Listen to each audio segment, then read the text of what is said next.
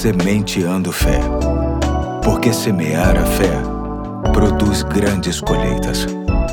Hoje é segunda-feira, dia 25 de julho de 2022. Aqui é o Pastor Eduardo e é uma alegria para gente ter você conosco no início de mais uma semana. E para tanto, vamos deixar uma nova reflexão com base no livro Indescritível Devocionais sobre Deus e a Ciência, que será trazida pelo meu parceiro mais novo de projeto. Isso porque seria a vez do meu parceiro mais velho, mas hoje ele está impossibilitado. Vamos ouvi-lo com carinho. E aí, sou Pedro Henrique, filho do Pastor Eduardo e membro da Igreja Batista Fonseca seca. Tudo beleza?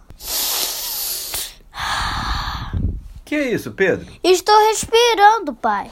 Respirar é algo que a gente faz todos os dias. Durante o dia todo, estejamos acordados ou dormindo. No ato de respirar, quando você inspira o ar, que está cheio de oxigênio, ele entra pelo nariz ou pela boca. Se o nariz estiver entupido, igual do meu irmão, enche os pulmões. O pulmão envia oxigênio do ar para todas as células do corpo para dar energia a elas. Quando as células usam oxigênio, elas produzem o dióxido de carbono, e é isso que você expira. O cérebro diz em qual velocidade você deve respirar. Quando você está brincando, se exercitando, se assusta ou se emociona, as células precisam de mais energia portanto, de mais oxigênio. Então o cérebro diz aos pulmões para respirar mais rápido.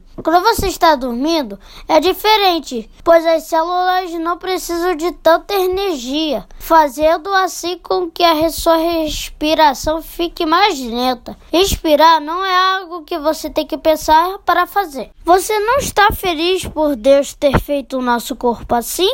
É por isso e muito mais que devemos agradecer a Deus. O simples fato de estarmos respirando e fazendo tudo o que precisamos e devemos fazer. É um presente de Deus ganhar mais um dia para aproveitarmos a vida que Ele nos deu, sabendo bem que isso só é possível, porque respiramos o ar que o Senhor nos dá. A Bíblia nos diz no Salmo capítulo 150, versículo 6, que diz o seguinte: Todo ser que respira, louve o Senhor, louvai o Senhor. Ainda assim, dá uma respirada forte aí e louve a Deus por isso. Valeu! Hoje fico por aqui e na semana que vem o André traz a reflexão. Forte abraço e até a próxima! Valeu, Pedro. Deus te abençoe também, assim como a todos que nos ouvem e até amanhã, se Deus quiser, dando continuidade à série de Força em Força. Tchau, tchau.